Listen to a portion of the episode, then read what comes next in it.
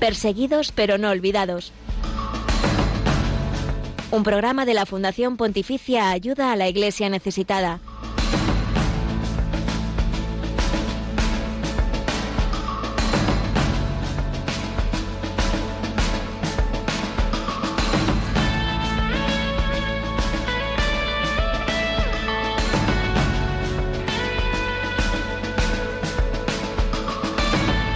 Continúa la invasión rusa en Ucrania cuando ya se ha cumplido una semana de esta guerra atroz. El balance de civiles muertos es de más de 2.000, según cifras del gobierno ucraniano, y se calcula que ya hay más de medio millón de refugiados que han logrado huir del país. Otras muchas familias se desplazan a zonas más seguras dentro del territorio, eso los que pueden, eh, porque no han quedado atrapados por los bombardeos o por los tanques rusos. Por otro lado, los sacerdotes, religiosas y miles de laicos comprometidos se quedan junto a los más necesitados para seguir ofreciendo un apoyo de emergencia y un servicio pastoral fundamental en estos momentos de gran desesperanza. La Fundación Pontificia Ayuda a la Iglesia Necesitada ha puesto en marcha la campaña Emergencia Ucrania. Empieza la guerra, la Iglesia se queda, precisamente para socorrer a esos sacerdotes y religiosos y religiosas que están bajo los bombardeos, tratando de continuar con su imprescindible misión evangelizadora y social. Hoy, jueves 3 de marzo, hablaremos en unos minutos con uno de estos sacerdotes valientes, el padre José Montes, presbítero del Instituto del Verbo Encarnado desde la región de Gersón, una de las ciudades ya tomadas por las tropas rusas en el sur de Ucrania. Podrás escucharle enseguida aquí en Perseguidos pero no olvidados. Bienvenidos.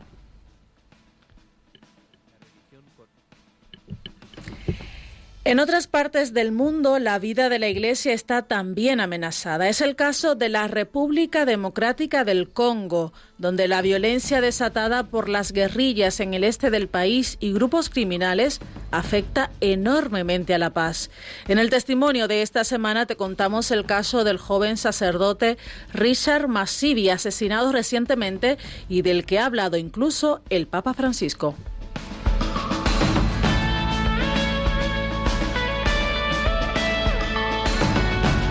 Y precisamente de la República Democrática del Congo haremos un repaso sobre la situación de la libertad religiosa con la ayuda del informe Libertad Religiosa en el Mundo.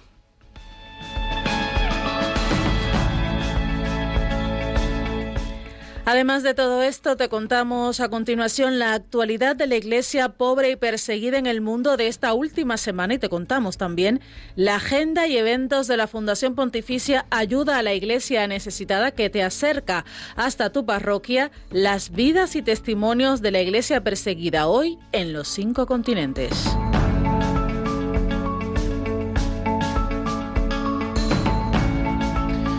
Y estamos acompañándote aquí en esta casa, en Radio María, dando a conocer la realidad de la iglesia pobre y perseguida, pero también estamos presentes en las redes sociales del programa y del equipo de este programa, en Twitter arroba ayuda neces, en Facebook e Instagram como ayuda a la iglesia necesitada y también en el YouTube. Eh, donde puedes también ver, poner rostro a muchos de los testimonios e historias que te traemos cada semana y que te estamos contando hoy. Saludamos a Javi Esquina en los controles. Hola, buenos días, amigo. ¿Qué tal? ¿Todo muy bien? Muy contento de poderte ver de nuevo. También a tu lado, Belén Carrillo. Muchas gracias. Igualmente, muchas gracias. Y bueno, recordamos que hacia el final del programa abriremos los teléfonos de la emisora para que podáis eh, participar aquí en directo con toda la audiencia de Radio María, poder transmitir vuestras intenciones de oración por la paz en Ucrania o los distintos temas que vayamos tratando a lo largo del programa.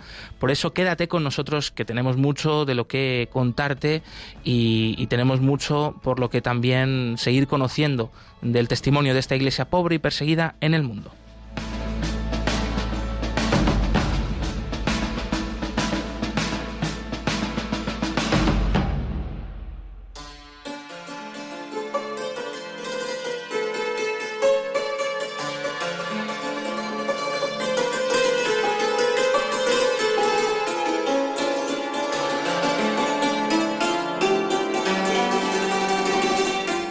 Mundo entero clama por la paz en Ucrania. La Iglesia en los cinco continentes se une al Papa Francisco para implorar por este don de la paz.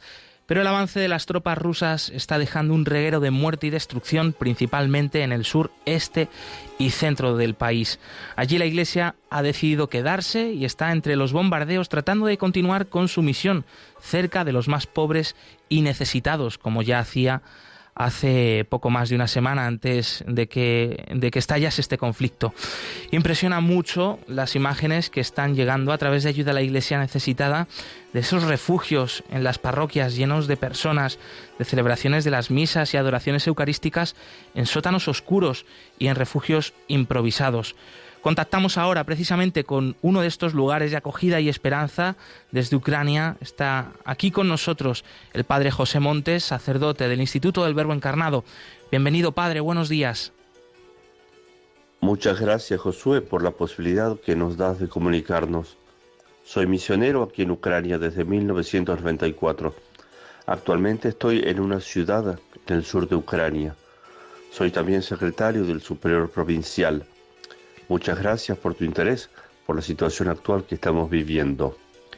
Gracias por eh, a ti, a ti por tu tiempo, eh, porque no es fácil también estar comunicados en estos momentos en el que hay tanta fragilidad, tanta precariedad donde te encuentras, eh, pero dinos si, si es posible saberlo exactamente en qué ciudad estás ahora mismo y cuál es la situación concretamente allí y también la situación de la comunidad del Instituto del Verbo Encarnado, encarnado en Ucrania. Yo estoy en el sur del país, en la región de Gerson. Además de mi comunidad, aquí en Ucrania tenemos cinco comunidades más. Una en Donbass, una en la Ucrania central, en Vinnytsia, y tres comunidades en el oeste de Ucrania. Todos los sacerdotes de nuestra congregación han permanecido en sus lugares de ministerio junto a sus fieles, tanto los que se encuentran en el este como los del sur, los que están en el centro de Ucrania y los que están en la región occidental. La situación en Ucrania ahora es más problemática al este y al sur. Así hay peligro constante de bombardeo y de toma de territorio por parte de las tropas rusas. Padre, a pesar de esta situación, de esta guerra en Ucrania, también de esa que llevaba ya pues ocho años en el Donbass, ¿por qué habéis decidido quedaros pese a toda esa situación de tristeza, de agobio, de, de sufrimiento? Ya he dicho que no debemos dejar solos a nuestros fieles, pero además, ¿Dios se encuentra en Ucrania? Sí, Él está aquí, no nos ha dejado. Bueno, eso es un buen mm. motivo para quedarnos. Mm, sin duda, aunque no es nada fácil, ¿no? Aún así, mm, tomar esa decisión, sobre todo desde un punto de vista humano, es, es a veces incomprensible.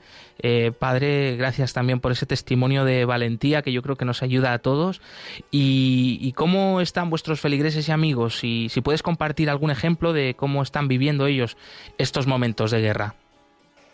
Hay muchas personas, especialmente mujeres con niños y ancianos, sobre todo del este, sur y centro del país, que de las grandes ciudades huyen, sea a pueblos apartados de las ciudades o en las regiones occidentales de Ucrania o incluso al extranjero. Hay también casos en que familias enteras se quedan en sus ciudades a pesar del constante peligro de bombardeo de la ciudad.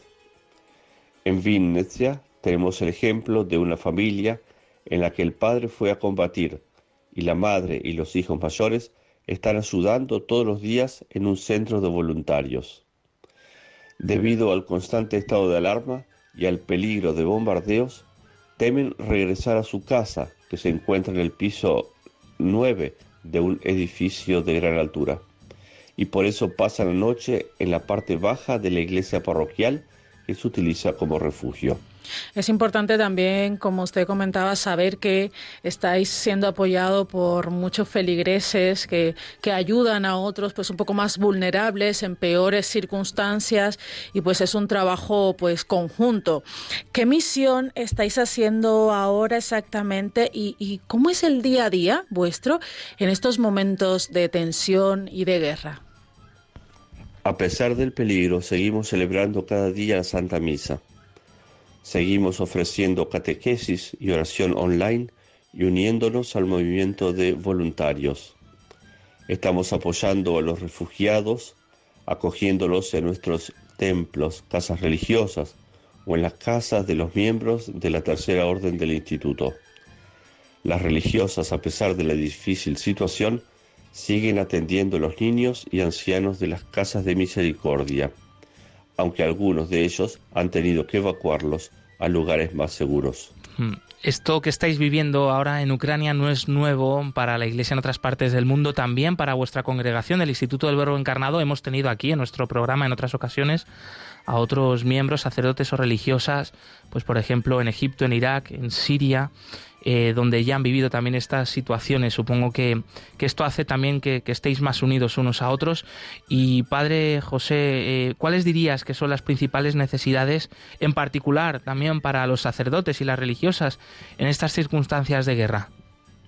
Lo más importante es mantenernos en contacto los unos con los otros, con los otros miembros de la congregación, con nuestros obispos y con nuestros fieles es muy importante no dejar solos a nuestros fieles.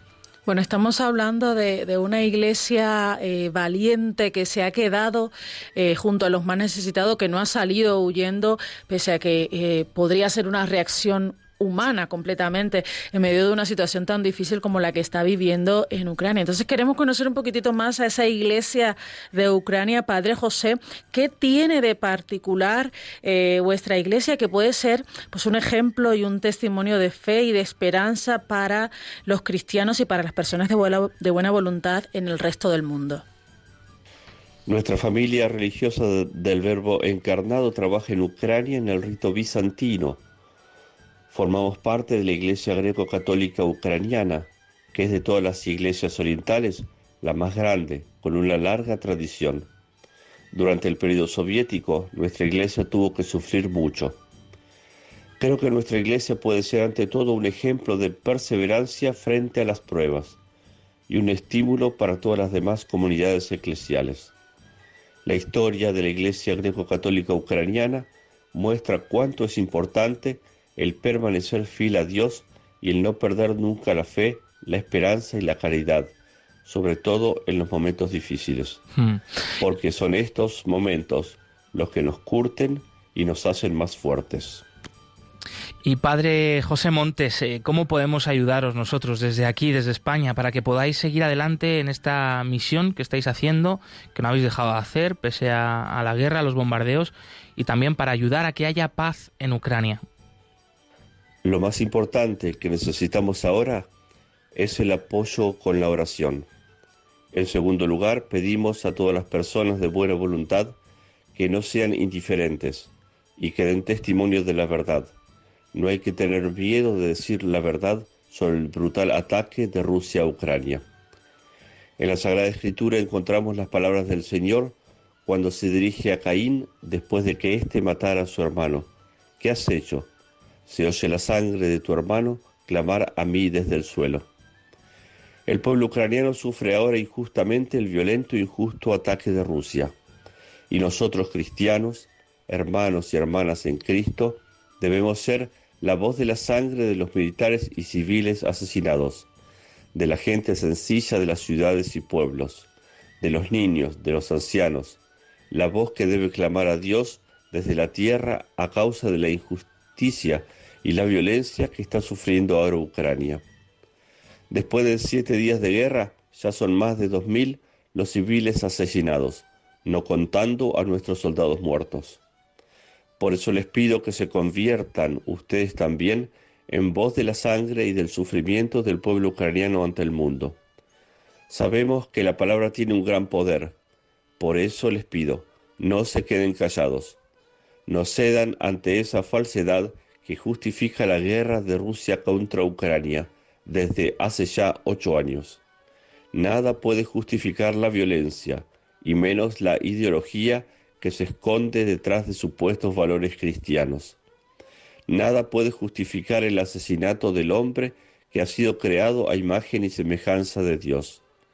El Papa Francisco fue muy preciso al respecto en vísperas de la invasión a gran escala de Rusia a Ucrania Qué triste es cuando personas y pueblos orgullosos de ser cristianos ven a los otros como enemigos y piensan en hacer la guerra.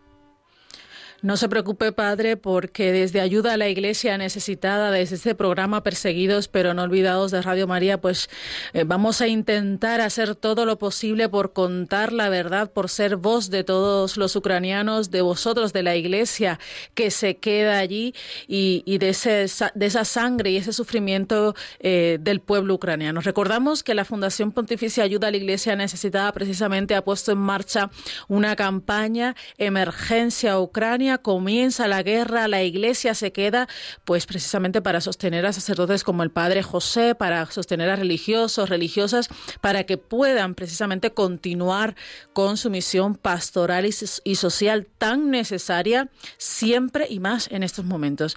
Hay también otros canales abiertos de ayuda, pero es importante que seamos generosos, como nos comenta el padre José.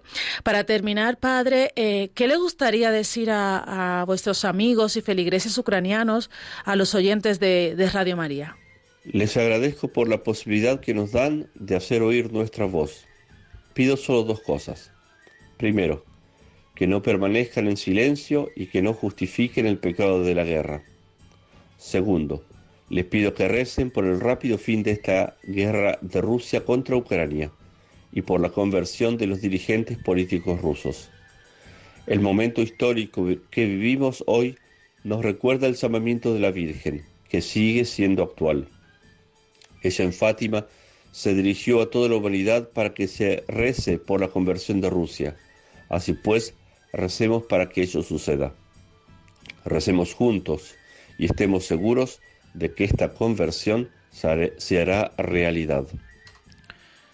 Te agradecemos una vez más, Padre José Montes, por tu testimonio, por esta entrevista, en, esas dificultades que estáis viviendo también de comunicación, de seguridad. Desde aquí, de nuevo, pues mandarte un abrazo enorme, que por supuesto cuenten con nuestras oraciones por la paz en Ucrania, por vuestra misión eh, en el Instituto del Verbo Encarnado y un fuerte abrazo una vez más. Al final del programa vamos a tener un momento especial de oración por Ucrania, una oración que propone ayuda a la iglesia necesitada y que vamos a compartir hoy con vosotros en este programa.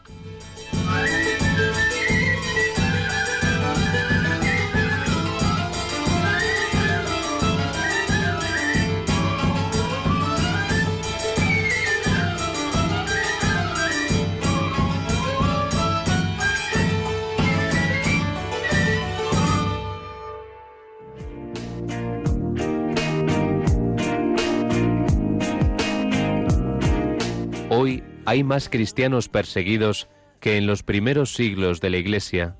Nadie habla de ellos. Nosotros sí. Perseguidos pero no olvidados. Un programa de ayuda a la Iglesia necesitada en Radio María. Me miro en tus ojos y me siento tan pequeño. ¿Quién pudo ser tan grande para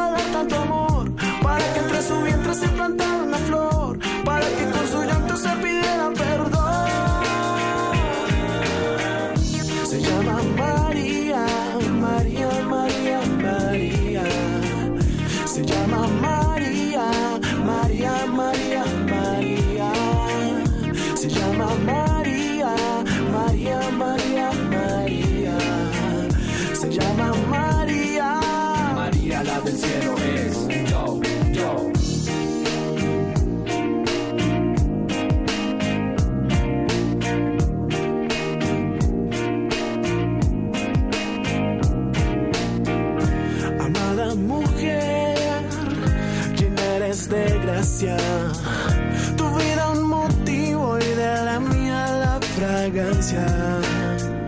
Amada mujer, bendición del cielo. Me miro en tus ojos y me siento tan pequeño.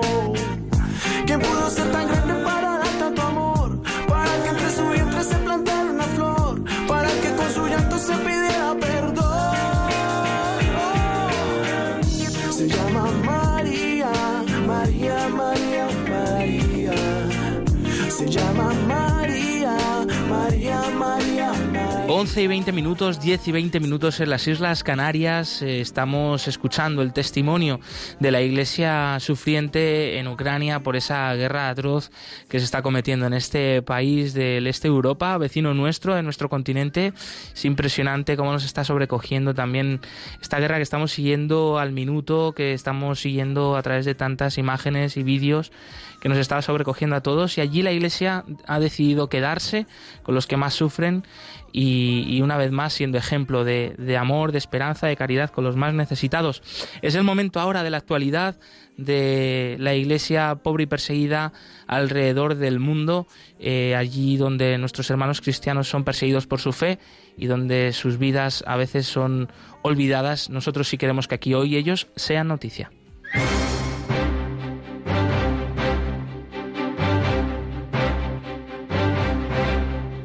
Queremos que sea noticia.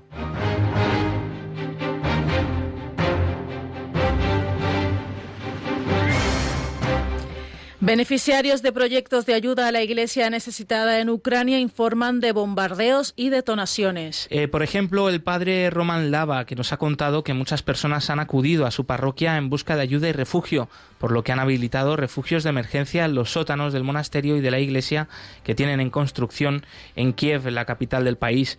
Tienen alrededor de unas 80 personas, entre ellos feligreses y gente de los edificios de alrededor. Y desde el sureste de Ucrania, el hermano Basil, desde un pueblo cercano a Mariupol, ha comunicado ayuda a la iglesia necesitada. No tenemos tiempo para tener miedo. Nosotros nos quedamos y ayudamos a la gente a superar esta situación. Detenidos dos sacerdotes católicos por llevar ayuda humanitaria a desplazados en Myanmar. El ejército de Myanmar, la antigua Birmania, ha arrestado a dos sacerdotes católicos que se dirigían a ayudar a los desplazados internos en el estado de Shan, en la parte oriental de este país. Según ha podido saber la agencia Fides, gracias a la iglesia local, el padre John Paul Luel, sacerdote de la diócesis de Pekón, y el padre John Bosco, sacerdote de la archidiócesis de Tuanji, que viajaban con dos conductores y un joven estudiante, fueron detenidos por un puesto de control en un puesto de control y arrestados por soldados del ejército. Los sacerdotes arrestados pertenecen al Instituto Misionero del Caminito de Santa Teresita, una congregación religiosa local. El grupo tenía la intención de brindar apoyo humanitario a los desplazados internos en el pueblo de Letún, parte del municipio de Moelle, en la diócesis de Pecón. Ucrania alerta. Rusia planea bombardear histórica Catedral de Santa Sofía en Kiev. La Embajada de Ucrania ante la Santa Sede ha alertado que, según datos de inteligencia ucraniana, el gobierno de Rusia está planificando un bombardeo sobre la Catedral de Santa Sofía de Kiev por lo que apeló a los rusos a que no cometan este delito contra este patrimonio de la humanidad. Según datos de inteligencia, los rusos están preparando un ataque aéreo contra esta catedral, que es patrimonio de la humanidad por la UNESCO. Es una catedral del siglo XI y es la perla de Ucrania, como ha informado la, embajada ucraniana el pasado 1 de marzo en sus redes sociales. Seguidamente, se ha pedido al gobierno de Rusia, apelamos a los rusos, por favor, no cometan este delito. El asesino de la beata Rani María. Los cristianos nos ayudan a adquirir dignidad, sirven a nuestro pueblo. Su nombre es Samandar Singh y es eh, de religión hindú. También es asesino, el asesino confeso, juzgado, condenado y también arrepentido de la beata Rani María. En 1995 asesinó a esta religiosa católica Siro Malabar de la congregación de Clarisas Franciscanas de India, que fue beatificada el 4 de noviembre de 2017. 27 años después de este crimen, el asesino reza por ella, lleva flores a su tumba y visita a su padre enfermo en su aldea natal. Dice así, rezo por la hermana Rani María y por los cristianos que son injustamente acusados de conversión. Esta es mi vida ahora, yo soy hindú y puedo decirles a otros que persiguen a los cristianos por actividades de conversión que están equivocados, afirma Singh, quien era un extremista cuando en 1995 asesinó a Rani María en un autobús, era un extremista hinduista.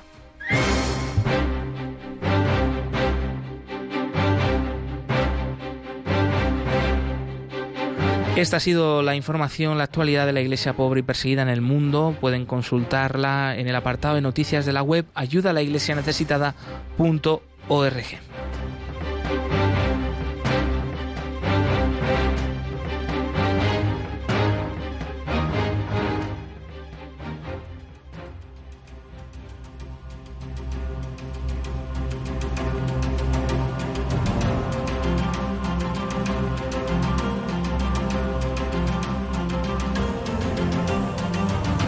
Testigos del siglo XXI.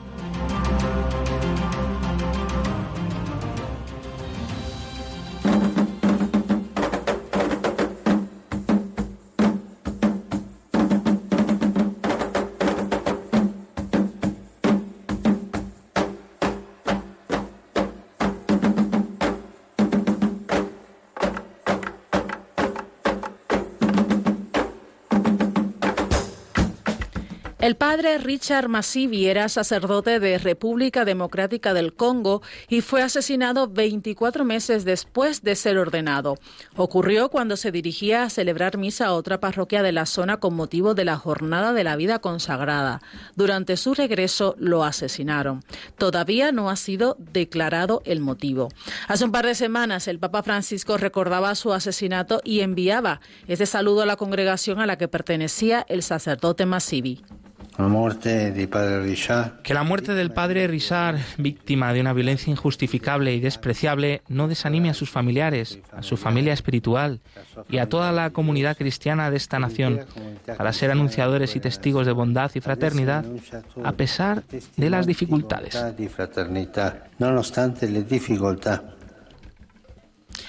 Uno de los que escucharon directamente al Papa ese día era Jean-Claude Masubabo, superior de la provincia africana de la Orden Regular de Clérigos Menores a la que pertenecía el sacerdote asesinado. Eh, Nos sentimos consolados porque el Papa habló del hermano nuestro al que asesinaron. Es un consuelo muy grande y agradecemos al Papa el gesto. Yo envié al padre Richard a esa región hace tres meses. La noticia de su asesinato fue un shock, una gran herida en el corazón. No nos lo esperábamos. El padre Richard Masivi fue asesinado con apenas 37 años.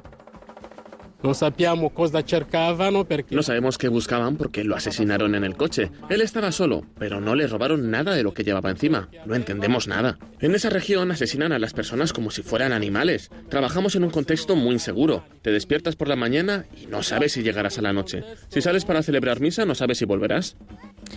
La República Democrática del Congo tiene 105 millones de habitantes, de los cuales casi el 30% son católicos. La Orden Regular de Clérigos Menores, a la que pertenecía el padre Masivi, fue fundada en Nápoles en el siglo XVI. Su carisma está centrado en la Eucaristía y tienen un cuarto voto muy particular, el de no buscar honores eclesiásticos.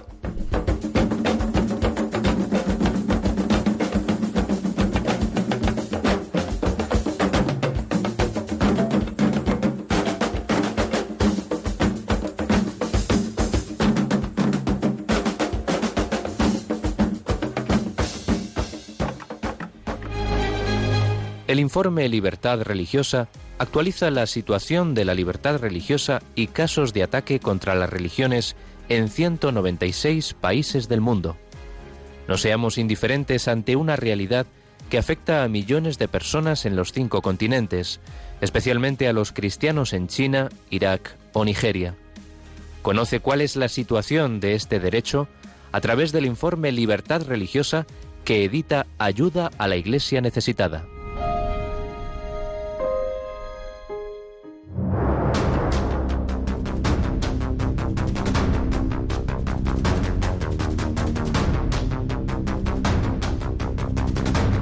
Libertad religiosa en el mundo.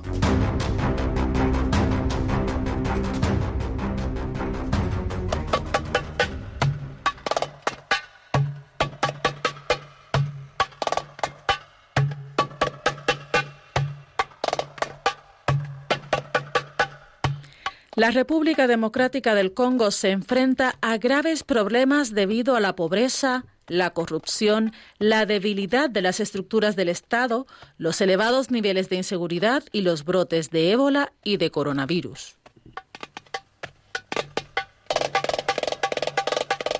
Durante el periodo estudiado en el informe Libertad Religiosa en el Mundo 2021 ha continuado la violencia contra la comunidad cristiana en la República Democrática del Congo, en el centro de África, especialmente en la región oriental de Kivu. Los autores principales de las agresiones han sido varias milicias armadas no estatales, mientras que en años anteriores eran las fuerzas de seguridad las que cometían la mayor parte de los ataques contra los cristianos. La razón de ello era que los cristianos, en concreto la Conferencia Episcopal de República Democrática del Congo, se mostraban enormemente críticos con el anterior gobierno del presidente Kabila. El 29, el 25 de septiembre de 2018, justo tres meses antes de las elecciones, se cometió un ataque armado en Beni, ciudad de Kivu Norte. Un pastor de la zona identificó al menos a 27 miembros asesinados de las iglesias locales. El ataque fue cometido, al parecer, por una milicia islamista, las denominadas Fuerzas Democráticas Aliadas.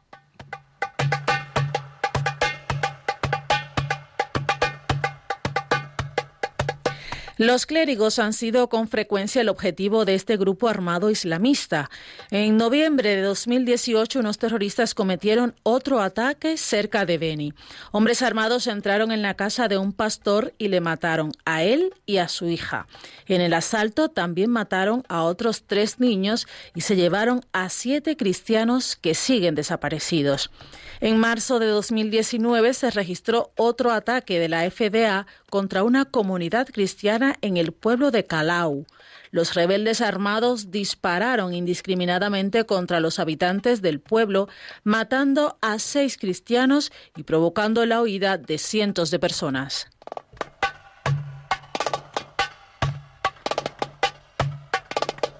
En la República Democrática del Congo también hay presencia de grupos armados internacionales. Esto no es una novedad. Sin embargo, en abril de 2019 el Estado Islámico reivindicó por primera vez un atentado cerca de la ciudad de Beni. El Estado Islámico ha declarado que la región es la provincia de África Central de su califato. En el ataque murieron dos soldados congoleños y un civil. Según la ONG Puertas Abiertas, la provincia de Kivu Norte sufrió, más de 20 ataques contra pueblos cristianos entre enero y mayo de 2019, en los que murieron aproximadamente unas 90 personas, 12.000 de ellas fueron desplazadas y hubo al menos 31 secuestrados. Además, esta organización defensora de los cristianos informó de que incendiaron un mínimo de seis iglesias y de que han sido destruidas dos clínicas y dos centros sanitarios gestionados por la Iglesia.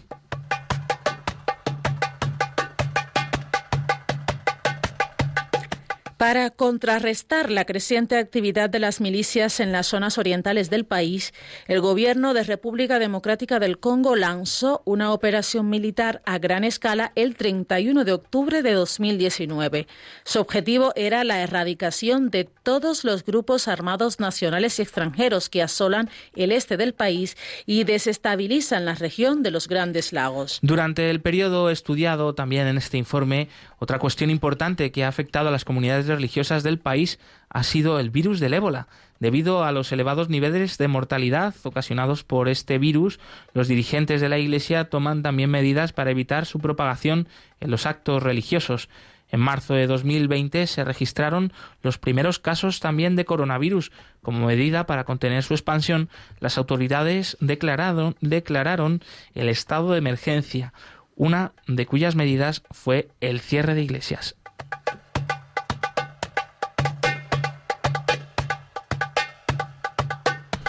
A pesar de la presencia del ejército y de la misión de mantenimiento de la paz de Naciones Unidas, en el este del país los grupos armados siguen aterrorizando indiscriminada y brutalmente a la población, sobre todo por su interés en la explotación de los minerales.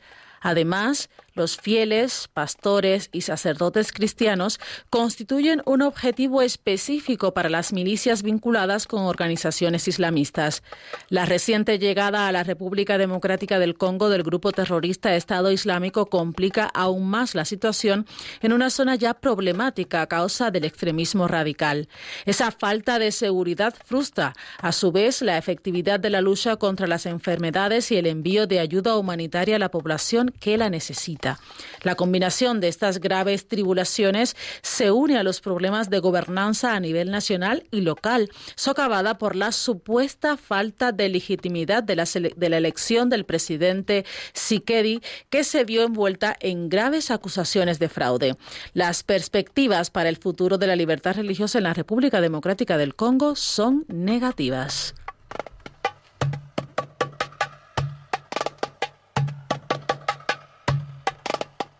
Puedes consultar el informe completo de la situación de la libertad religiosa en el Congo y en cualquier otro país del mundo en la web ayudalaiglesianecesitada.org.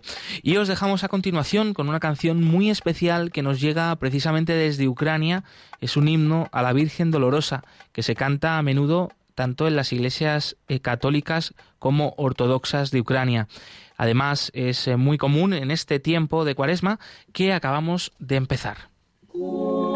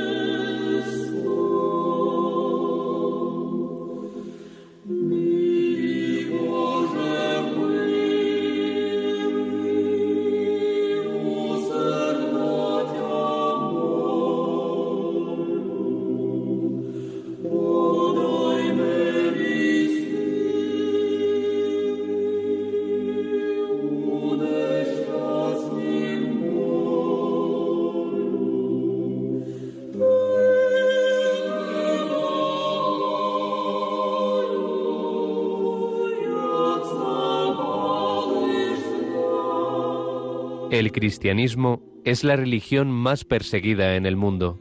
Conoce de cerca esta realidad en Perseguidos pero no olvidados, un programa de ayuda a la Iglesia necesitada en Radio María.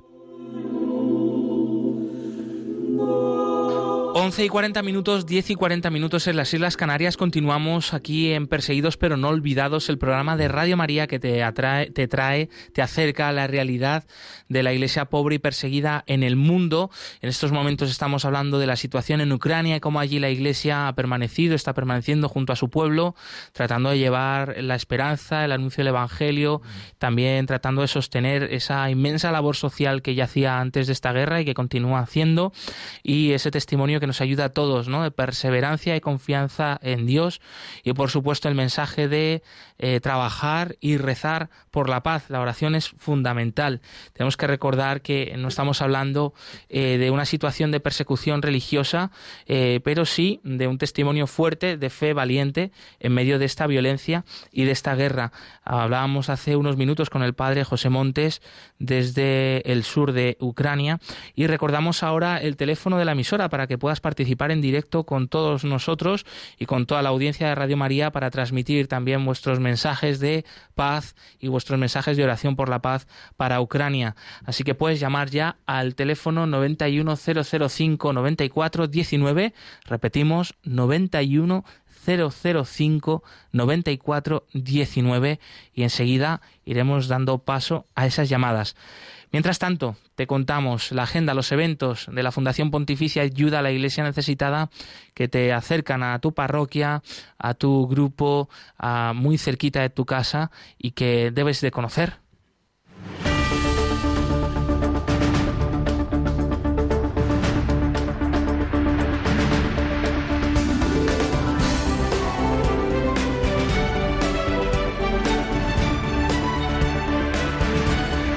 Cerca de ti.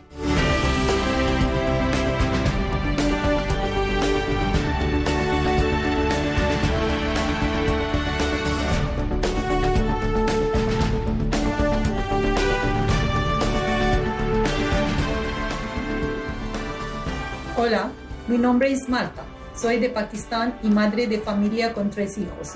Formo parte de la mayoría cristiana de mi país Hemos salido de Pakistán debido a la persecución por nuestra fe. Por ellos tuvimos que huir de nuestra tierra. Hemos preferido no renunciar a nuestro amado Jesús.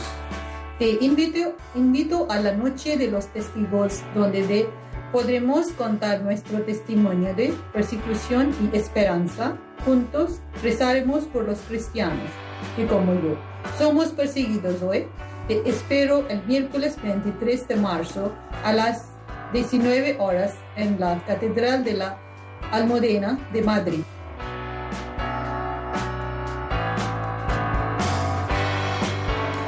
Esa es la primera invitación que te hacemos hoy. Te recordamos Noche de los Testigos, esa gran vigilia con testimonios en directo, precisamente eh, donde estarán Marta y David. Testimonios de cristianos que sufren por su fe.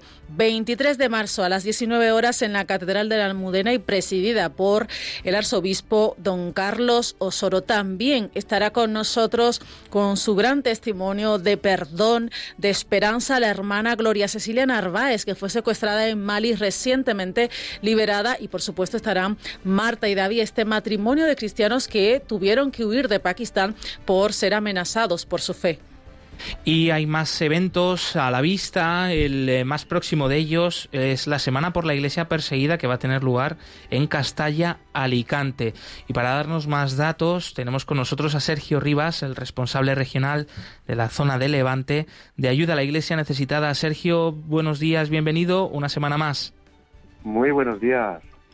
Cuéntanos en qué va a consistir esa Semana por la Iglesia Perseguida en Castalla. Pues mira, esta semana por la Iglesia Perseguida va a consistir del 5 al 13 de marzo en una exposición fotográfica sobre cristianos perseguidos. Y si fuera yo, nos interroga sobre la situación de los cristianos perseguidos y qué podemos hacer por ellos. También rezaremos el rosario eh, por los cristianos perseguidos el día 10, jueves, a las seis y media, con adoración del Santísimo. Y el día 11, viernes, a las 20 horas, una conferencia, Iglesia Perseguida, Testigos de la Fe abierta a todo el mundo. Durante toda la semana en las misas se rezará por los cristianos que sufren persecución y rezaremos también muy especialmente por la paz en Ucrania y en el mundo entero. Y decir también que, bueno, pues durante mm, las sus siguientes semanas vamos a estar también en Almenara, Castellón, en Valencia Capital, en IBE, en Alicante, pues replicando esta iniciativa de la Semana por la Iglesia Perseguida, que si me das un minutito, explico brevemente en qué consiste para que sea más conocida por todos. Adelante, claro que sí, Sergio. Pues la Semana por la Iglesia Perseguida es una presencia de ayuda a la Iglesia necesitada, eh, la cual consiste en ofrecer, en ofrecer a los párrocos, a la comunidad parroquial, a los movimientos, la posibilidad de crecer en la fe a través del testimonio de católicos que en muchos países del mundo viven con heroicidad su fidelidad incondicional a Cristo, a través precisamente de una serie de acciones repartidas durante toda la semana, con material, eh, rezar en la Santa Misa, eh, poder eh, rezar el viernes un Via Crucis por los cristianos perseguidos o cualquier otro tipo de oración, el Santo Rosario, un Via Matris, organizar una vigilia de oración por la iglesia perseguida, charlas, conferencias, la exposición fotográfica, en fin, toda una semana dedicada a nuestros hermanos discriminados, pobres y perseguidos. Es una oferta a los párrocos, a las parroquias, bueno, que, que, por, toda, por todas las diócesis, muchísimas diócesis de España estamos presentes y podemos ofrecer. Es una oportunidad estupenda, una verdadera inmersión en esa realidad de la Iglesia pobre y perseguida para eh, vivir ¿no? con más autenticidad nuestra fe aquí y también orar con, con, más fuerza por esta realidad, claro que sí. Sergio Rivas, responsable regional de Levante de Ayuda a la Iglesia Necesitada. Muchas gracias, un fuerte abrazo. Igualmente, un abrazo y paz.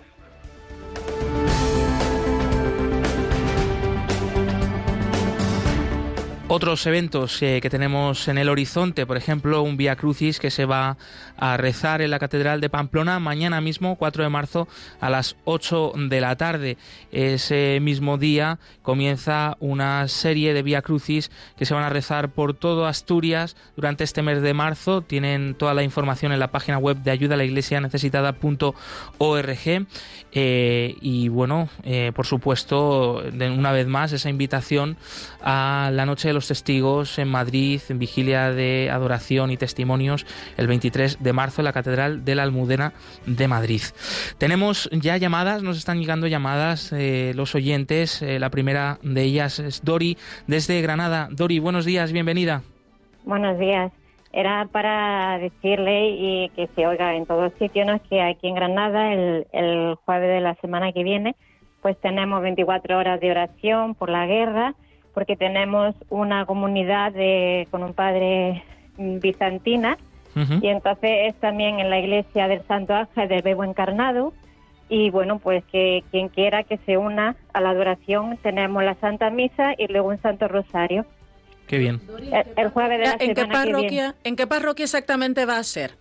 En el Santo Ángel Custodio del Saidín. Fenomenal, pues mira, nos lo apuntamos. Gracias, Dori. Venga, de nada, buen día. Buen y gracias por todo. A vosotros, un abrazo. Y Juan desde Sevilla también ha querido estar en estos momentos con nosotros. Bienvenido, Juan. Sí, pues primero muchas gracias al programa por la labor tan grande que, que estáis haciendo de difusión de, de la paz, ¿no? Me parece a mí que es lo más bonito, no solo de la Iglesia católica, sino de todas, ¿no? Eso es. Y, y entonces todas las personas estamos sufriendo mucho, yo me dedico a pintar, los compañeros pintores también no, no saben qué hacer, si pintar, si no pintar, están, estamos en un momento difícil. En crisis, sí. En crisis un poco espiritual todos, ¿no? Y, y bueno, pues pues lo que sí estamos eso, abiertos a si tenemos que acoger personas, si tenemos que, que enviar pues las provisiones o lo que haga falta, pues aquí estamos dispuestos a lanzar esa palomita nuestra de la paz, ¿no? Desde Sevilla y, en fin, abiertos a, todas esas posibilidades. ¿no? Qué bien, qué bien. No, no, no, no, podemos hacer otra cosa. Eso es, Juan, gracias por tu llamada, por este breve comentario, sin duda, y, esa crisis que sentimos todos y que, que, no nos paralice, ¿no? Que hay muchas cosas buenas que poder hacer. Una de ellas es esta invitación que hemos hecho hace un momentito en este programa, en concreto esta campaña de ayuda de emergencia a través de ayuda a la Iglesia necesitada. Hay otras muchas organizaciones, claro que sí, nos han llegado en estos días a través de Cáritas, a través de las propias capellanías de la Iglesia greco-católica ucraniana que hay aquí aquí en España se está canalizando mucha ayuda. Lo importante es ser generosos y ser generosos también en nuestra oración. Eh, muchas gracias. Nos ha llegado también anteriormente otro mensaje a través del WhatsApp del programa eh, de, la emisora, de la emisora perdón, eh, de Radio María que decía lo siguiente, buenos días, propongo que el Papa vaya a ver a Putin. nos escribe Asunción. Mm, para este programa, Perseguidos pero no olvidados. Pues la verdad que es que esa comunicación de tú a tú, eh, nosotros somos muy, tenemos mucha fe en ella y, yo creo que, haría, podría hacer mucho bien. no obstante, me imagino que es complicadísimo, ¿no? Si, si también antes del comienzo de este conflicto ha habido tantas reuniones, tanta trabajo de diplomacia y finalmente, pues Putin ha hecho lo que, lo que ha querido, entre comillas. Hay que rezar también mucho, ¿eh? Por, por Rusia, por estos dirigentes, eh, porque en sus manos también están ¿no? la vida y, está la posibilidad de la paz. Lo que sí que sabemos, que nos ha llegado, ha llegado a través de, medios de comunicación, es que el Papa Francisco, al día siguiente de, comenzar eh, este ataque por toda Ucrania por parte de Rusia, sí que se puso en camino y él mismo fue personalmente a la embajada de Rusia a hablar con el embajador ruso y a decir, por favor, qué podía hacer él para poner, eh, para frenar la guerra, ¿no? Y para poder trabajar por la paz y se ofreció personalmente él también a ser interlocutor para las negociaciones de paz entre Rusia y Ucrania, algo que nos impresiona y que es una muestra más del testimonio del trabajo de la Iglesia y del Papa por la paz y por el bien de todo el mundo.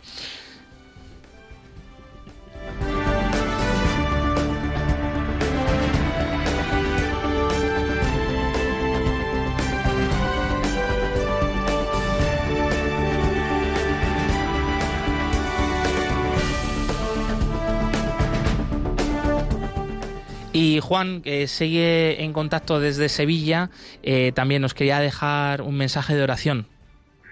Sí, sí, mm, os quiero pedir un, un mensaje por María Eugenia, que, que está en, en el sur de Ucrania.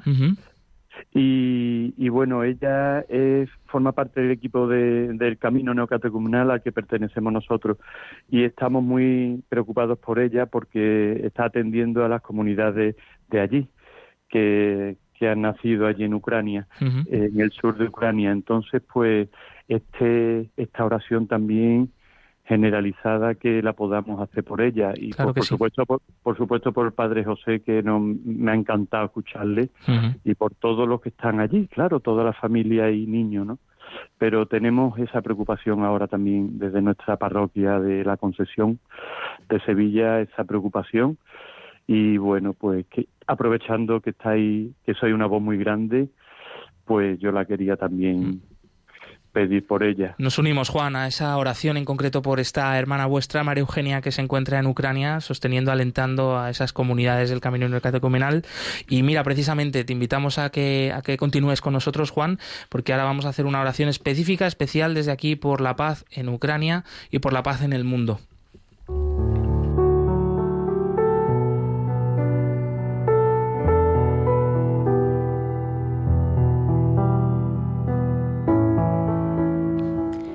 Dios Todopoderoso, querido Padre de todos, unidos como hermanos, te pedimos hoy por la paz en Ucrania, que sufre ya la barbarie de la guerra.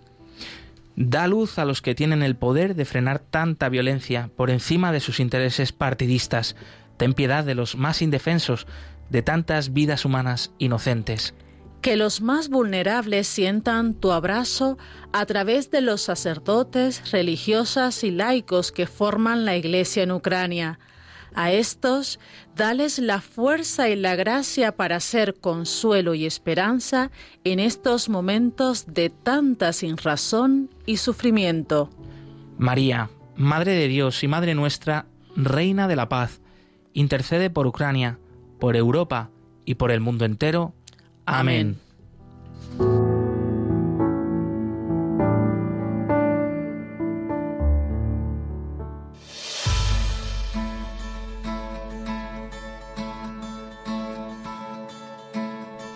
Y seguimos muy atentos a la situación en Ucrania, eh, seguimos muy pendientes sobre todo también de ese testimonio de esperanza, de caridad en mitad de la guerra, de la violencia. Hemos tenido con nosotros al padre José Montes desde este país que, está herido y por el que pedimos en nuestra oración. Eh, te recordamos que puedes volver a escuchar el programa a través del podcast en la web de Radio María o en la web de ayuda a la iglesia necesitada. Nosotros nos volvemos a encontrar aquí en Radio María el próximo jueves 10 de marzo y continúa la programación con el Ángelus. Gracias Glaisis Carbonel, una semana más. Siempre es un placer. Gracias Javier Esquina, Belén Carrillo en los controles, un abrazo. Movidos por el amor de Cristo al servicio de la Iglesia que sufre, un fuerte abrazo y hasta pronto.